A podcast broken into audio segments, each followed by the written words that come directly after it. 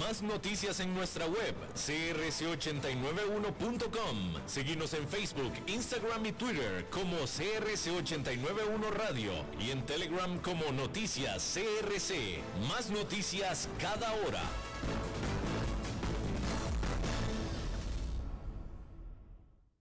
CRC 89.1 Radio y Cadena Radial Costarricense no se hacen responsables por las opiniones emitidas en este programa. Transcomer, puesto de bolsa de comercio, presenta a las 5 con Alberto Padilla.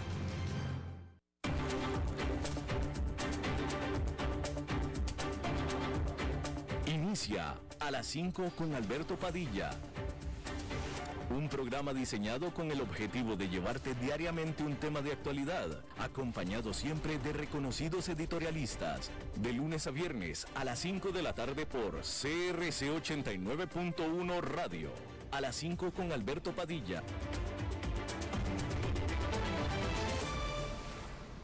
Hola, ¿qué tal? Saludos, bienvenidos a esta emisión de A las 5 con su servidor Alberto Padilla. Muchísimas gracias por estarnos acompañando Gracias por estar ahí. Le mando cálidos saludos desde la señal y las instalaciones de CRC 89.1 Radio en San José, Costa Rica, desde donde estamos transmitiendo hasta el punto, en el tiempo en el espacio en, el que usted nos está escuchando, porque estamos saliendo en diferentes vías simultáneamente. Estamos disponibles en Facebook Live, en la página de este programa. Estamos también disponibles en el canal de YouTube de este programa, a las 5 con Alberto Padilla Estamos también en podcast en las diferentes principales plataformas para ello, notablemente Spotify, Apple Podcast, Google Podcast y otras cinco importantes plataformas más. Aquí en Costa Rica este programa que sale en vivo en este momento a las 5 de la tarde se repite todos los días a las 10 de la noche aquí en CRC 89.1 Radio. En esta ocasión me acompaña al otro lado de los cristales, tratando de controlar los incontrolables, el señor David Herrero y la producción general de este programa, siempre poderosa desde Bogotá, Colombia, a cargo del señor Mauricio Sandoval.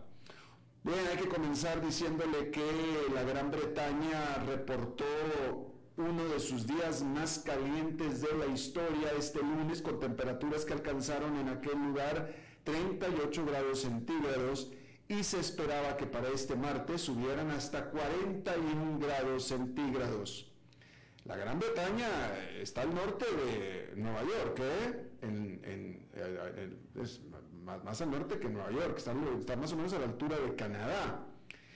En el fin de semana, este fin de semana que acaba de, pasar, eh, se han reportado, han habido devastadores incendios forestales en el sur de Francia, en Portugal, en España y en el norte de África, así como en partes de Croacia, Grecia, Italia y Turquía. En varios lugares de Europa las temperaturas subieron por encima de los 45 grados, intensificando, por supuesto, los temores ya fuertes sobre cambio climático. Miles de personas han sido evacuadas de sus hogares en el departamento francés de Gironde y en la provincia española de Málaga, así como en partes de Marruecos. Ursula von der Leyen, la presidenta de la Comisión Europea, se reunió con el presidente de Azerbaiyán, Ilham Aliyev, para firmar un nuevo acuerdo de provisión de energía. Con este acuerdo se compromete Azerbaiyán a enviar o aumentar al doble su envío de gas hacia la Unión Europea, quien está tratando, por supuesto, de depender, de no depender del gas de Rusia. Ambos líderes también acordaron expandir el apoyo para el sector de energía renovable de Azerbaiyán, y ayudar a reducir las emisiones de metano del país. Bien, en Estados Unidos, Chuck Schumer, que es el líder de la mayoría del Senado republicano, dijo que apoyará un voto por un paquete de 52 mil millones de dólares en subsidios para los productores de microprocesadores estadounidenses tan pronto como este martes. Esta legislación lleva dos años preparándose y se generó por los temores, las preocupaciones de que el sector de semiconductores de China estaba superando al de Estados Unidos. Se espera que los senadores voten por una versión de, este, eh, de esta legislación. Dentro de esta legislación hay otras provisiones, o provisiones mejor dicho, que eh, tienen relación con la competitividad de Estados Unidos eh, para aumentar esta frente a la China mediante el ah, otorgamiento de recursos a la investigación de ciencias. Bien, vamos a hablar ahora, ya que estamos en Estados Unidos, eh, sobre este debate, porque ahora es debate, ¿eh? entre si va a haber una recesión o no va a haber una recesión. Pareciera que todo indica que sí habrá una recesión, pero tal vez no tan rápida o tan pronto en el tiempo como algunos pensaban. ¿Por qué? Porque si fuera inminente una recesión en los Estados Unidos, esto es tan solo una de las señales, ¿eh? O sea, pero hay varias señales conflictivas, hay varias... O sea, no es algo clarísimo que va a haber una recesión pronto. Más bien de nuevo, las dudas son de, parece que va a ser como que dentro de más tiempo el que se pensaba, aunque hay consenso en que sí. Y de nuevo, porque si fuera inminente una recesión en los Estados Unidos, normalmente habría evidencia de dolor en los prestamistas más grandes del país. Pero hasta el momento, los principales bancos no dan señales importantes de debilidad, aunque admiten que se están preparando para tiempos difíciles adelante. Los resultados de JP Morgan Chase, Wells Fargo y Citigroup revelan que mientras Wall Street, es decir, la industria financiera, se ha, se ha visto muy afectado por la profunda caída del mercado, Main Street, es decir, el resto de la economía, sigue funcionando con relativa normalidad. El gasto con tarjeta de crédito, es decir, el consumo, todavía parece saludable.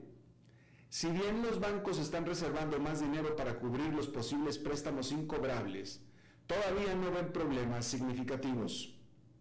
El director general de JP Morgan Chase, que es el banco más grande de Estados Unidos, Jamie Dimon, de nombre él, el mes pasado asustó a los inversionistas cuando predijo un huracán económico causado por la guerra en Ucrania, el aumento de las presiones inflacionarias y también las subidas de tasas de interés por parte de la Reserva Federal. Un desplome en los acuerdos corporativos de fusiones y adquisiciones ha reducido drásticamente la cantidad de dinero que los banqueros de inversión generan después del estelar año del 2021. De tal manera que los ingresos de la banca de inversión de JP Morgan cayeron un 61% el último trimestre, que es muchísimo. Y Morgan Stanley, estos cayeron un 55%, mucho. Y se esperaba que ese fuera suficiente, estas caídas fueran suficientes para afectar al resto de la institución, pero resulta que en otras áreas la actividad luce sólida. Como decíamos, el gasto con tarjeta de crédito y débito aumentó un 15% año tras año, de acuerdo a lo que dijo JP Morgan. Si bien los consumidores están gastando mucho más dinero en gasolina, los viajes y las comidas aún aumentaron a un robusto 34%. Al respecto, Citi dijo que se puede ver cuán resistente es el consumidor en Estados Unidos a través de las elevadas tasas de pago de sus tarjetas de crédito y el bajo nivel de pérdidas crediticias. También hay una fuerte demanda de préstamos entre las empresas, incluso cuando los ejecutivos dicen que su confianza está decayendo. Pero los préstamos hipotecarios son una excepción. Wells Fargo reportó un 53% menos de ingresos de este negocio en comparación con el mismo periodo del año pasado, mientras que JP Morgan experimentó una caída del 26%. Las tasas hipotecarias han aumentado debido a que la Reserva Federal ha elevado agresivamente su tasa de referencia en un intento por limitar los altísimos precios, lo que reduce la demanda. El diario Wall Street Journal informa que es probable que la Fed aumente las tasas en tres cuartos de punto porcentual en su próxima reunión a finales de mes, reduciendo las expectativas de que podría buscar un aumento mayor, como de 1%. Recalcar que en términos generales los números parecen sólidos. Aún así, eso no significa que una recesión no sea posible. El mantra en los bancos es que en este momento están esperando lo mejor mientras se preparan para lo peor. JP Morgan, Citi y Wells Fargo anunciaron que reservarán miles de millones de dólares para cubrir préstamos incobrables en caso de que lo necesitaran, mientras que Citi y JP Morgan están pausando las recompras accionarias para conservar efectivo. Goldman Sachs, por su parte, reportó que su ingreso neto durante el segundo trimestre del año cayó por 47% con respecto al mismo periodo del año anterior, para un total de 2.900 millones de dólares. Sus ingresos por la banca de inversión se desplomaron por 41% en medio de una sequía en las salidas a bolsa, aunque la volatilidad del mercado de valores hizo aumentar sus ingresos por corretaje en un 32%.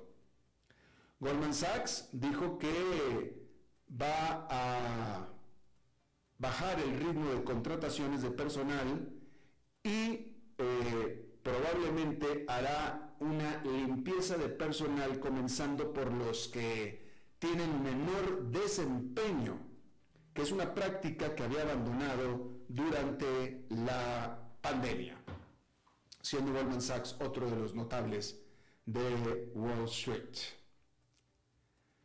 Bien. Los precios, bueno, por cierto, vamos a hablar de los precios de la gasolina. En la semana pasada tuvimos una entrevista por las fuertes manifestaciones que se han estado dando en Panamá por los aumentos de la gasolina.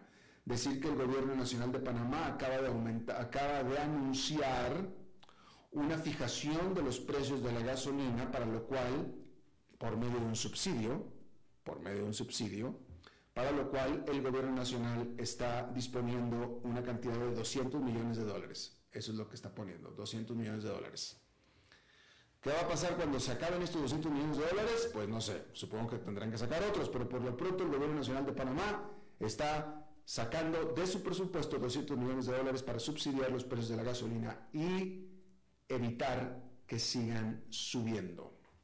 Eso es en Panamá.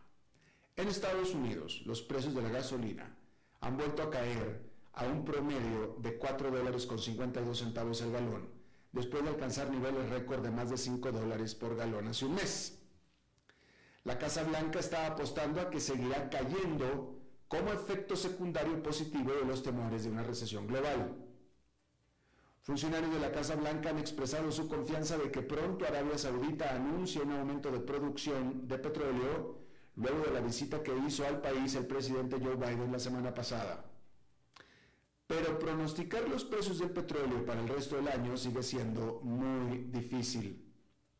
Europa está buscando reemplazos para los barriles rusos y si China disminuye sus estrictas prácticas para contener la propagación de COVID-19, la demanda de crudo del mayor importador del mundo podría aumentar, lo que afectaría aún más a los mercados. Y no está claro que países como Arabia Saudita y los Emiratos Árabes Unidos finalmente aprovechen su capacidad adicional que es limitada. Los precios mundiales del petróleo terminaron la semana pasada en aproximadamente 101 dólares por barril, que es un 27% por debajo de su máximo de marzo. Sin embargo, siguen siendo volátiles. El lunes subieron 2%, volviendo a subir por encima de los 103 dólares por barril. Bueno, hay que decirle que Delta Airlines, la segunda aerolínea más grande del mundo, comprará 100 aviones Boeing 737 MAX 10 por un valor aproximado de 13.500 millones de dólares, según precios de lista, y tiene opciones para comprar otros 30 más, según anunció la propia aerolínea el lunes. Delta hizo el anuncio en el show aeronáutico de Farnborough en la Gran Bretaña y dijo que comenzará a recibir entregas del MAX 10 en el 2025. Hasta ahora, esto es, ¿por qué es esto por qué esto es notable o es importante? Porque hasta ahora Delta ha sido el único gran operador de Estados Unidos sin un MAX en su flota o siquiera bajo pedido, a pesar de contar con una gran flota de Boeing 737. El MAX, como usted sabe, estuvo en tierra durante 20 meses después de dos accidentes en los que murieron 346 personas. La puesta en tierra se levantó en noviembre del 2020 después de actualizaciones de software y capacitación. Hay que recordar que estos dos aviones 737 MAX, que se estrellaron uno en África y en otro en el sudeste asiático, se estrellaron no porque el avión no pudiera volar en su integridad, no porque el avión se le desprendió un ala, no porque se le cayeron los motores, no, por un problema de software. ¿Puede usted creerlo? Esto parece la película Aventura del Espacio 1900, ¿qué fue? 1900, 2001 se llamaba, 2001, pues fue en los 70, pero la película se llamaba eh, Odisea del Espacio 2001 de Stanley Kubrick, ¿sí? Donde la computadora toma posesión de todo. Bueno, fue la computadora, no es que el avión, el avión estaba perfecto, todo estaba perfecto. Era un cochino problema de computadora que era perfectamente eh, eh, manejable lo que pasa es que el humano no lo supo hacer. Fíjese nomás. El humano perfectamente capaz de volar el avión y el avión perfectamente capaz de volar también fue tomado por un software y lo estrelló al piso. Definitivamente Odisea del Espacio 2001. Bien. Desde entonces, desde que el avión ya le arreglaron su problemita de computadora, ya ha tenido este avión una fuerte demanda con más de mil pedidos brutos y 1,7 millones de horas de vuelo, según dijo Boeing, esta productora de aviones estadounidense. Con el nuevo pedido, la flota de 737 de Delta se expandirá a más de 300 aviones en total y será la segunda flota más grande de la aerolínea solo detrás del Airbus A320. El avión MAX 10 será entre un 20 y un 30% más eficiente en combustible que los 737 regulares que reemplazarán. Por cierto, que se espera que este martes la propia Delta también anuncie que llegó a un acuerdo para comprar mm, eh, más Airbus A320N de nueva generación, que es la competencia del 737 MAX, por cierto. Vamos a ver si se confirma esa historia el martes. Bueno, usted ve Netflix, hablando de martes, eh, Netflix, que por mucho tiempo fue favorito de Wall Street, de repente está contra las cuerdas.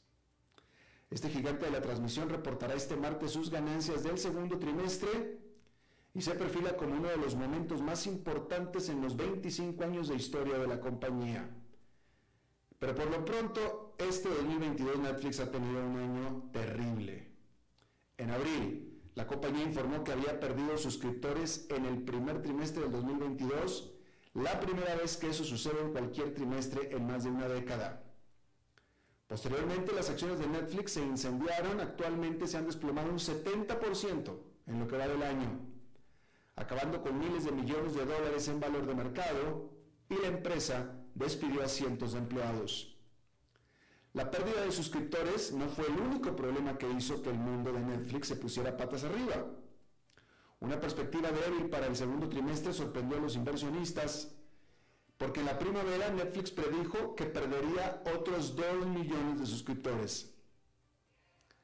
Pase lo que pase el martes, podría remodelar el futuro de la empresa, así como de todo el sector del streaming. Porque como le va a Netflix, también le va a toda la industria de la transmisión. Si resulta que perdió más suscriptores que los estimados, habrá un desastre. Existe el consenso de que el mercado de la transmisión no solamente está ya maduro, sino que está saturado. Entonces, los inversionistas se preguntarán qué sigue y de dónde vendrá el crecimiento para Netflix. Bueno, pues Netflix tiene puestas sus esperanzas en un potencial salvador, que es la publicidad. La compañía anunció la semana pasada que se asociará con Microsoft en un nuevo plan de suscripción más económico, pero con publicidad. A pesar de que Netflix justamente se jactaba de ser alternativa a los canales y transmisiones con publicidad, ahora está, esta es una parte importante de los planes de Netflix para aumentar los ingresos en el futuro. Según los informes, la nueva oferta llegará antes de fines del 2022, pero Netflix admite que su incipiente negocio publicitario está en sus primeros días. Para cambiar el rumbo, la compañía también se está enfocando en tomar drásticas medidas contra el uso compartido de contraseñas para que usted ya no se lo preste a su primo y a su suegra, por ejemplo, y crear contenido atractivo. Sin embargo, el transmisor tiene algunas cosas que funcionan a su favor. Para empezar, sigue siendo Netflix, con N mayúscula, que es el líder de transmisión con 221.600 millones de suscriptores en todo el mundo. Y no me queda lo que le acabo de decir porque le acabo de decir una mentira. La cifra es 221.600.000 suscriptores en todo el mundo. Eso sí. También informan números en un mercado, también está informando números en este mercado que presenta factores fuera del control de Netflix, como por ejemplo una vertiginosa inflación. Así que tiene esas excusas en las que puede confiar para posiblemente suavizar el golpe con los inversionistas. El desempeño futuro de Netflix dependerá del éxito que la empresa tenga en reemplazar el dinero de suscriptores perdidos con el nuevo dinero de la publicidad. Así es que pronto usted podrá disfrutar su película de Netflix con anuncios de Coca-Cola y también anuncios de su eh, detergente para lavadora favorito. ¿Qué le parece? Bien.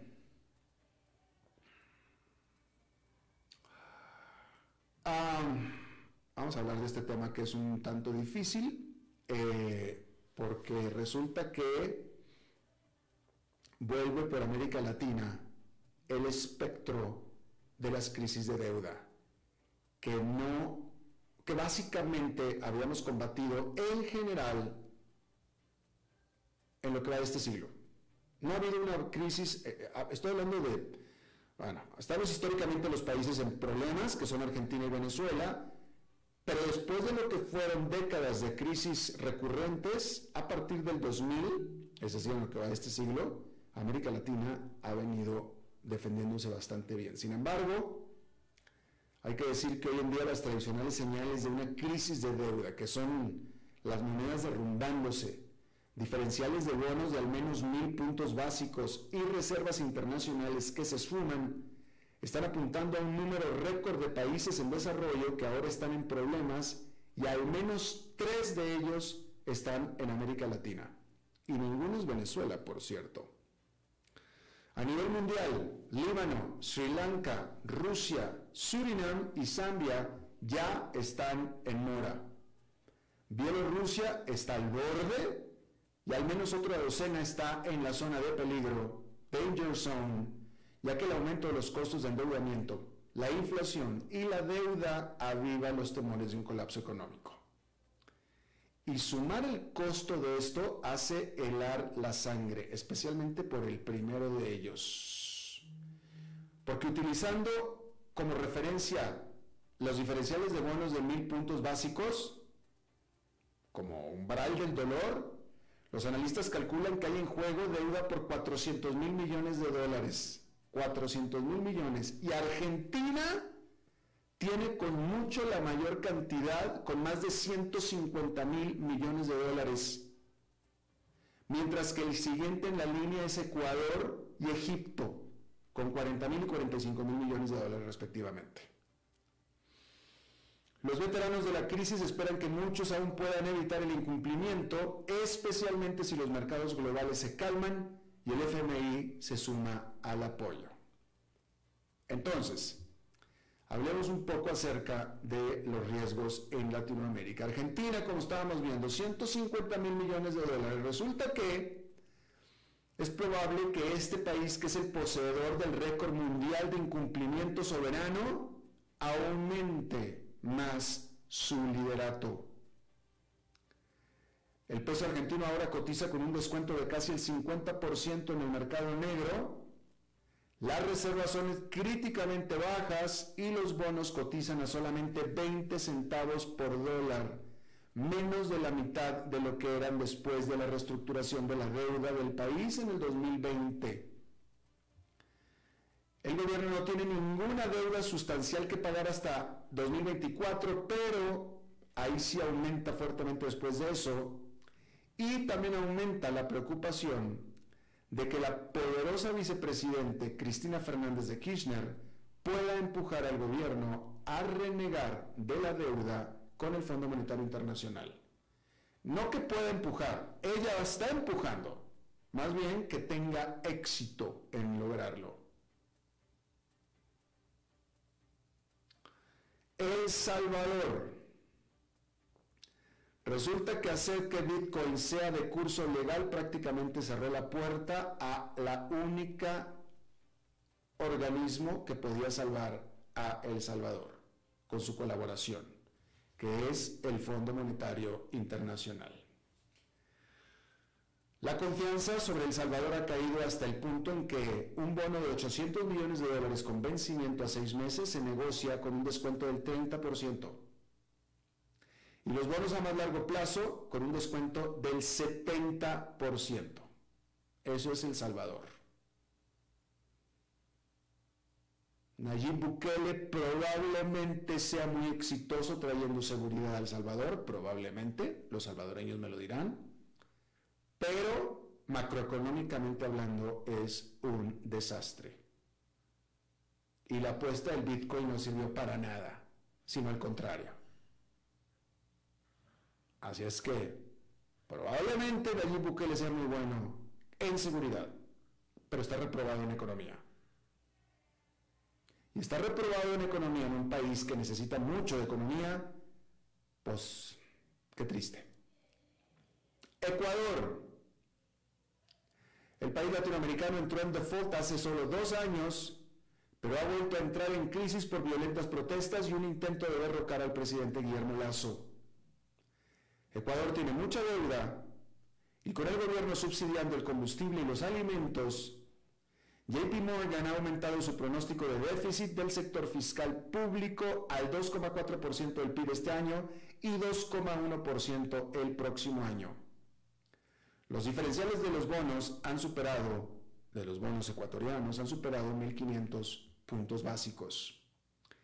Fíjese, Estamos hablando de tres países latinoamericanos, Argentina, El Salvador y Ecuador. De los tres, dos tienen, tienen ingresos buenos en dólares, que son Ecuador y Argentina. Ecuador tiene petróleo y Argentina tiene granos, soja, etc. No mucho petróleo, también tiene petróleo, pero el petróleo argentino son los granos. Y esos son dólares dinero hay. El Salvador es diferente. El Salvador no tiene ninguna de las dos cosas y aparte tiene dólar. Entonces tiene que ser competitivo en dólar. Pues está difícil. Y luego encima se trajo el Bitcoin. pero bueno, pero hablamos de Ecuador y Argentina. Dólares hay, dólares hay. El problema, como sucede con cualquier padre de familia, con cualquier casa, va, no hay dinero que alcance para el, despilfarro. Y lo que está sucediendo en Ecuador y en Argentina están despilfarrando el dinero. ¿Cómo? Con subsidios, ayudas sociales, etcétera, etcétera, que serán muy bien intencionadas, pero que necesitas dinero para tener, para hacerlas. Necesitas dinero. Ah, no, muy lindo que subsidiemos las gasolinas, que estén baratas, muy lindo que subsidiemos los alimentos, muy lindo todo, muy loable, muy, muy, muy hermano, sí, claro, pero necesitamos dinero para hacerlo. Entonces no puedes estar ganando 4 dólares y subsidiando 5. Pues no se puede. No sale. Baja el cero y no contiene, literalmente. Y eso es, o sea, ni Argentina ni Ecuador tienen un problema de ingresos, tienen un problema de egresos. Gastan mucho más de lo que ingresan. Y ahí está el problema. Entonces, comienzan a pedir prestado y al lado al lado tampoco ni siquiera pueden pagarlo prestado. lo que prestaron, pidieron. O sea, es un desastre, un desastre. Vamos a seguir hablando de estos temas con nuestro invitado de hoy. A las 5 con Alberto Padilla, por CRC 89.1 Radio. Desde los verdes bosques de nuestra montaña nos llega agua Cerros de la Riva, agua fresca de manantial que te permitirá vivir en equilibrio, proteger tu salud y la de tu familia, libre de sustancias químicas, envasada sin alterar su naturaleza a 2.000 metros de altura.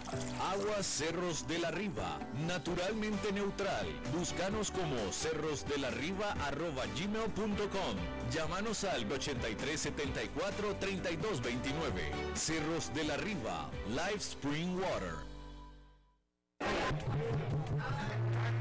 Ok, gracias a todos por haber venido a la fiesta de despedida de don Alberto, quien cumple 30 años de trabajar para nuestra empresa y bueno, le llegó el día del retiro. Don Alberto, ¿por qué no viene acá y nos da unas palabras? Muchas gracias a todos. Solo puedo decirles que si alguien sabe algún trabajito, que por favor me dicen. Es en serio. No me preparé para este momento y tengo que ver cómo consigo otro trabajo. No cometan el mismo error que yo. Transcomer, puesto de bolsa de comercio. Construyamos juntos su futuro. Somos expertos en eso.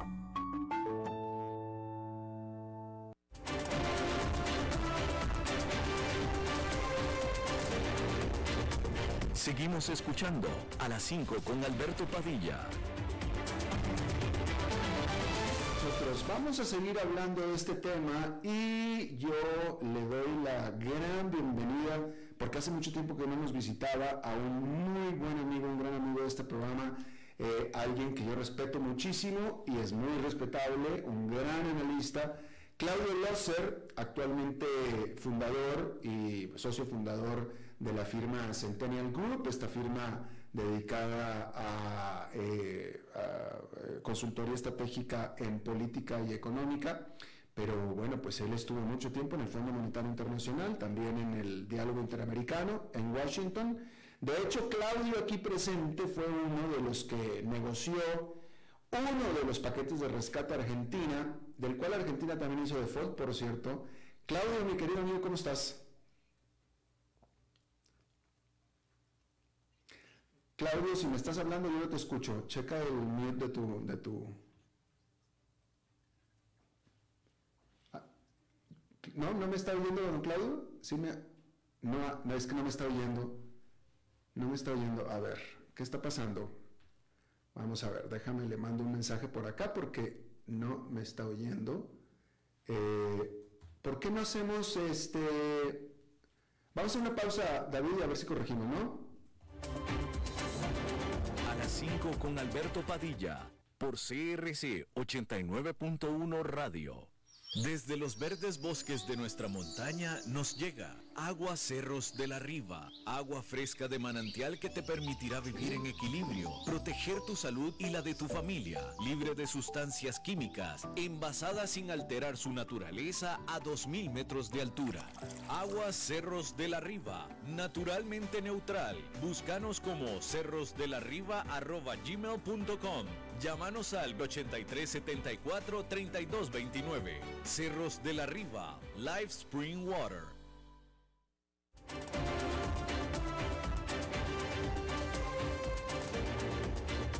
Seguimos escuchando a las 5 con Alberto Padilla.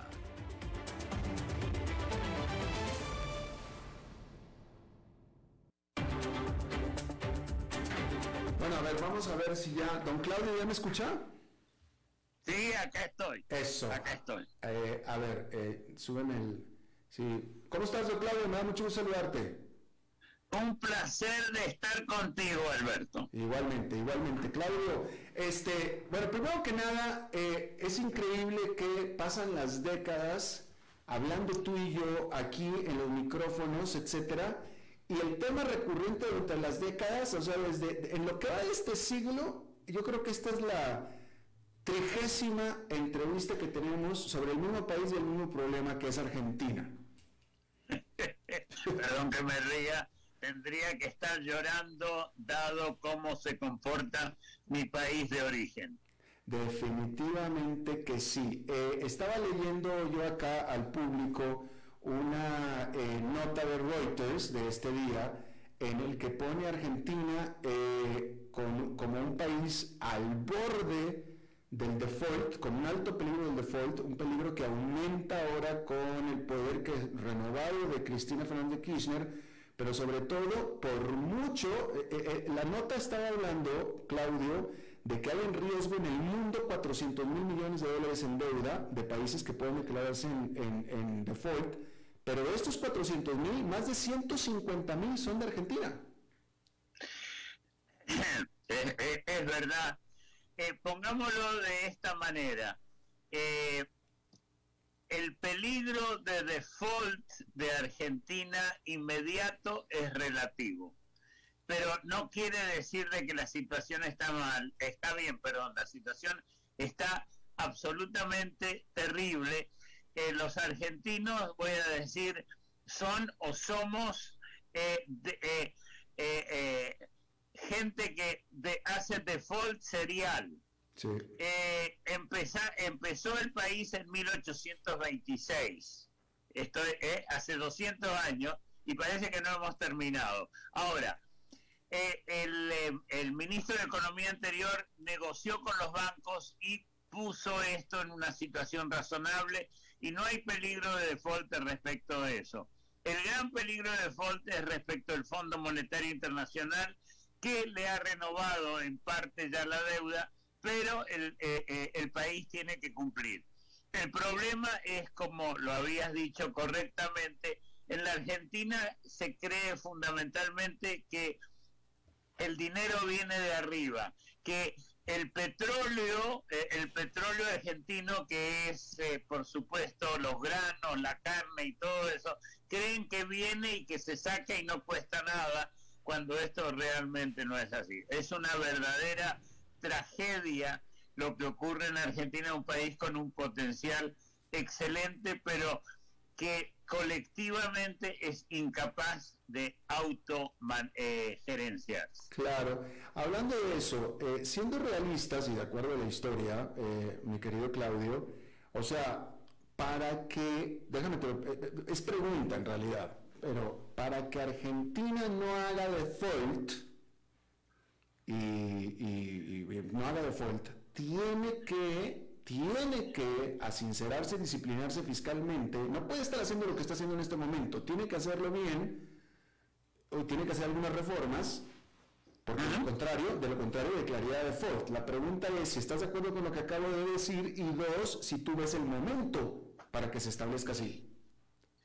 Eh, pongámoslo de esta manera. Eh, eh, en principio, aunque el programa del Fondo Monetario, donde yo trabajé 30 años, este, es, eh, suave, por decirlo de alguna manera, no lo han cumplido, han cumplido en parte y aunque la nueva ministra dice que ella va a cumplir, tiene presiones muy altas. Si no cumple con el programa, con el fondo, que quiere decir, si no cumple con lo que necesita el país, disciplina fiscal, disciplina monetaria y tipo de cambio realista, ¿eh? entonces el fondo no le puede seguir prestando y cae prácticamente en forma automática en un default. O sea, estoy totalmente de acuerdo, o sea, estoy eh, haciendo una explicación larga para decir que estoy de acuerdo contigo. Exacto. Ahora, esta ministra, todo el mundo se sabe, se sabe, es conocido, es puesta por, es gente puesta por la vicepresidenta eh, Cristina Fernández de Kirchner, quien fue ya presidenta. Y la presidenta Fernández de Kirchner tiene cero historial con disciplina fiscal, disciplina monetaria y disciplina, eh, eh, ninguna disciplina por el orden económico, ¿cierto?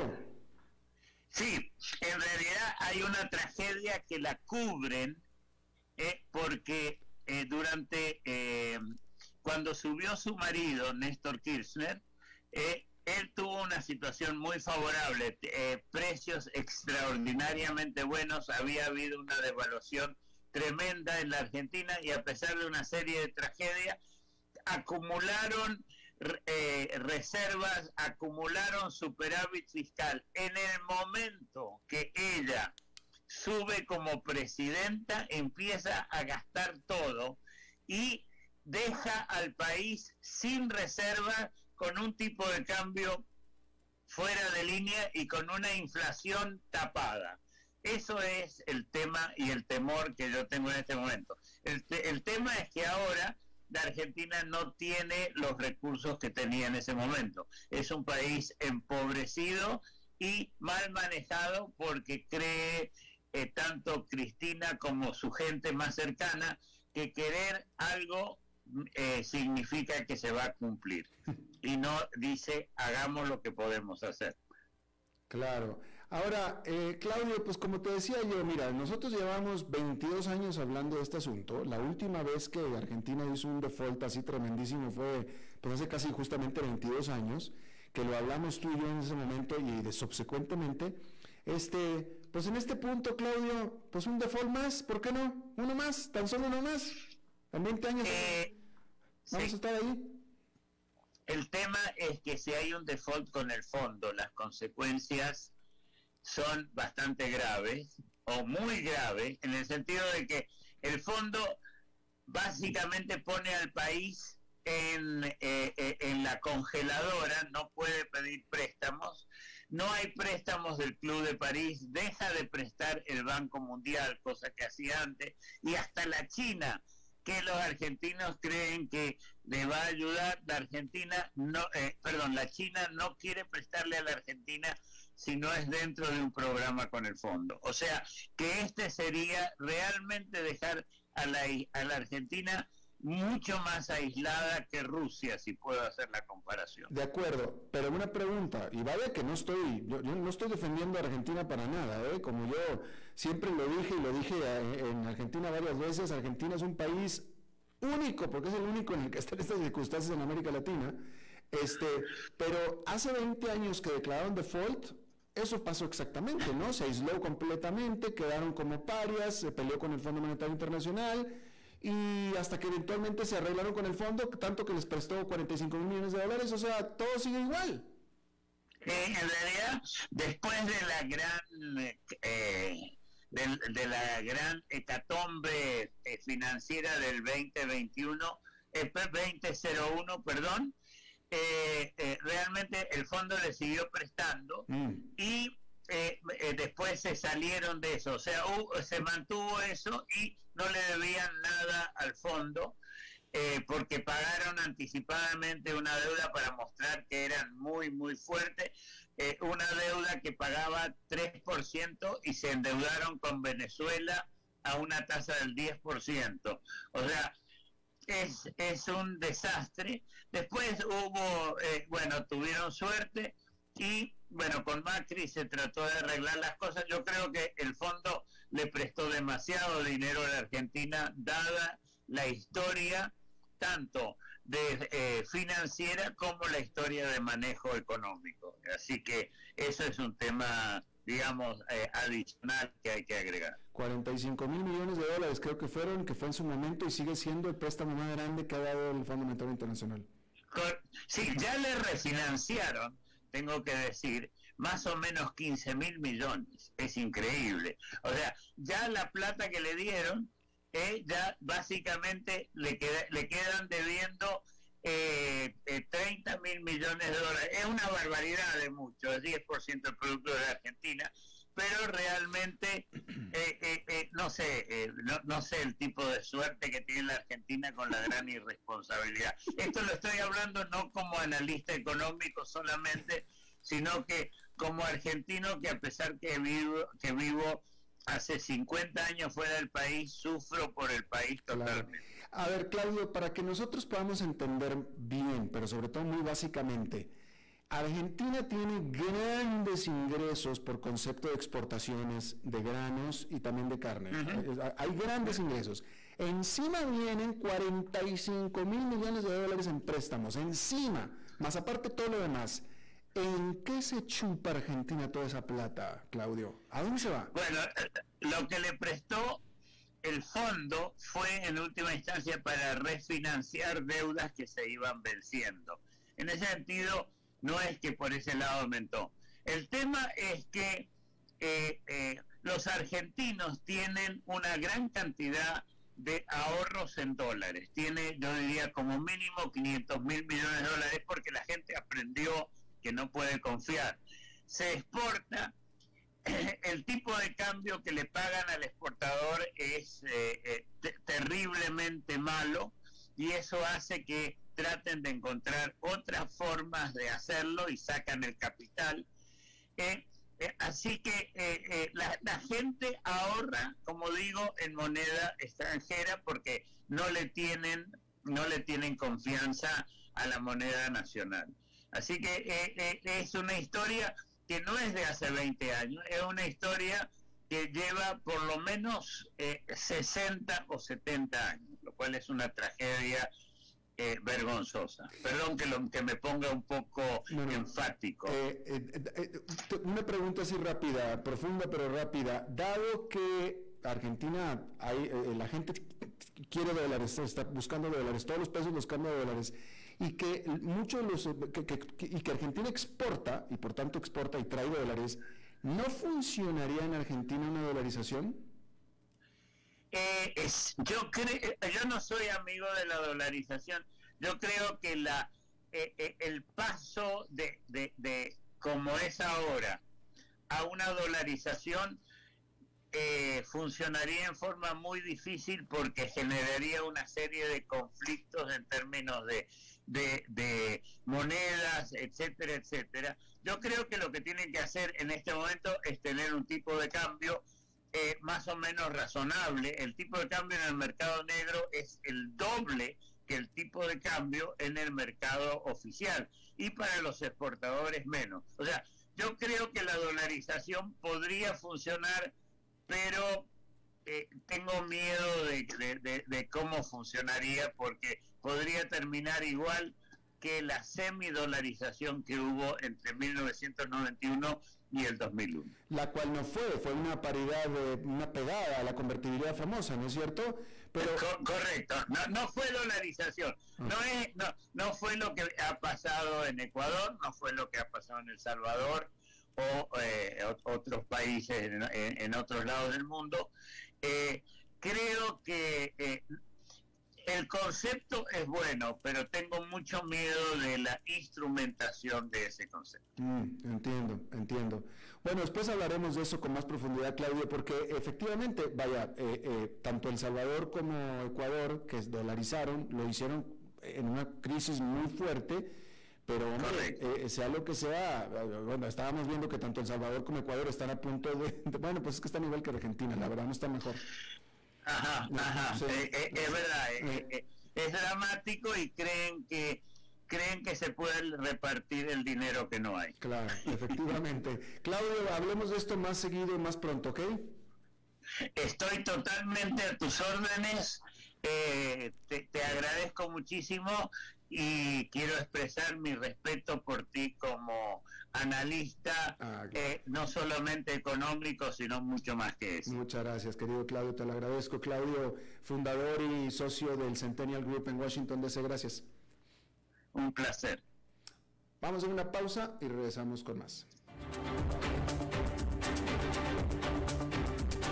A las 5 con Alberto Padilla, por CRC 89.1 Radio. Ok, gracias a todos por haber venido a la fiesta de despedida de don Alberto, quien cumple 30 años de trabajar para nuestra empresa y bueno, le llegó el día del retiro. Don Alberto, ¿por qué no viene acá y nos da unas palabras? Muchas gracias a todos. Solo puedo decirles que si alguien sabe de algún trabajito, que por favor me dicen. ¿Es en serio? No me preparé para este momento y tengo que ver cómo consigo otro trabajo. No cometan el mismo error que yo. Transcomer, puesto de bolsa de comercio. Construyamos juntos su futuro. Somos expertos en eso.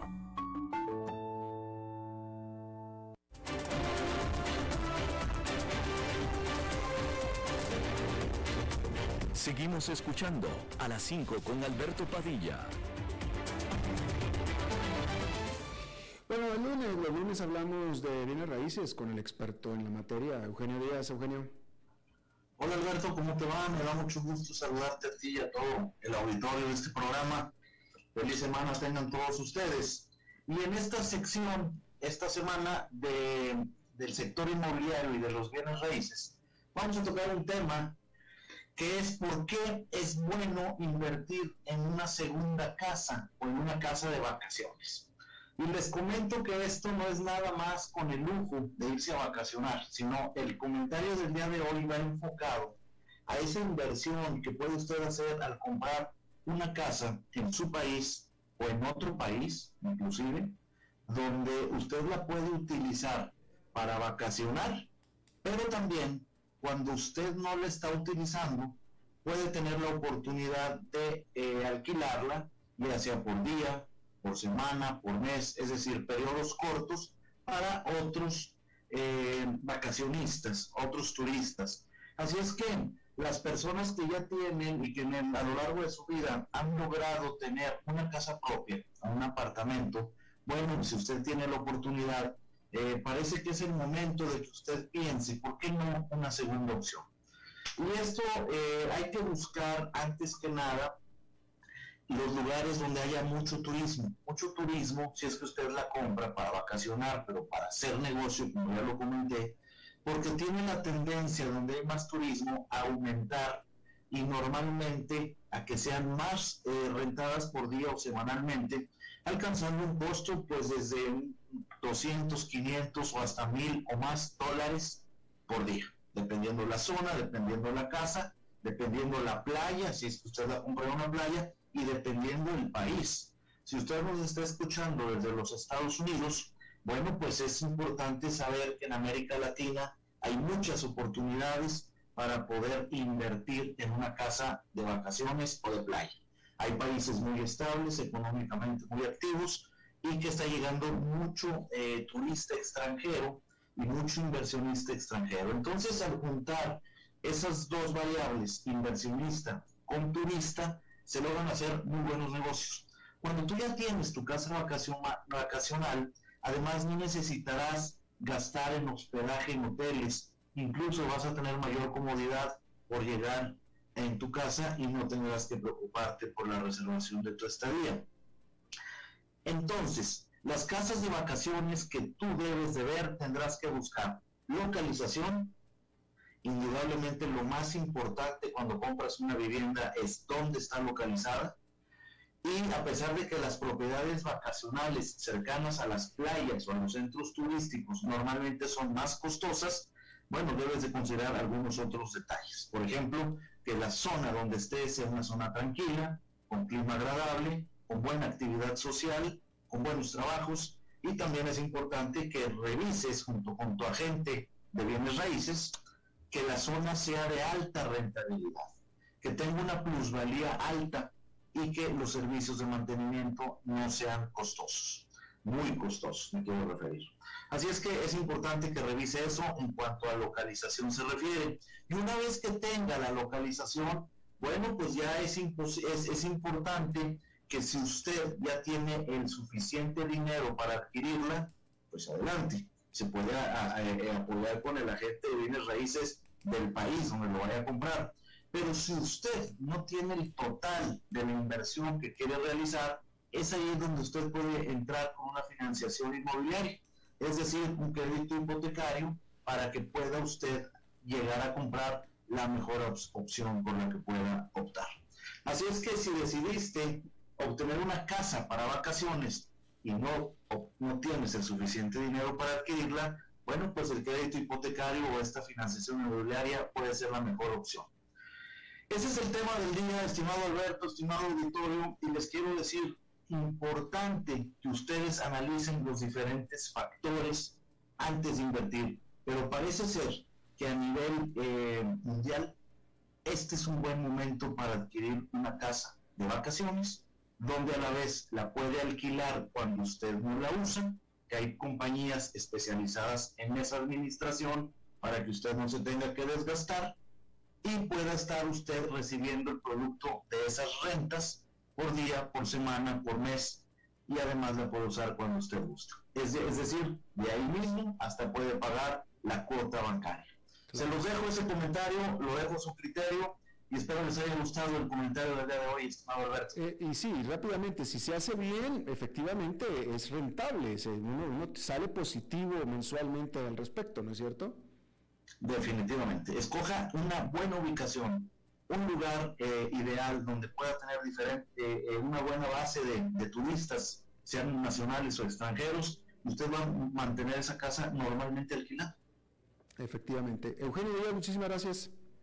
Con mucho gusto, que tengan una feliz semana. Igualmente para ti. Bueno, eso es todo lo que tenemos por esta emisión. Muchísimas gracias por habernos acompañado. Espero que termine su día en buena nota, en buen tono. Y nosotros nos reencontramos en 23, en 23 horas. Que la pase muy bien. A las 5 con Alberto Padilla fue traído a ustedes por Transcomer, puesto de bolsa de comercio. Construyamos juntos su futuro. Somos expertos en eso.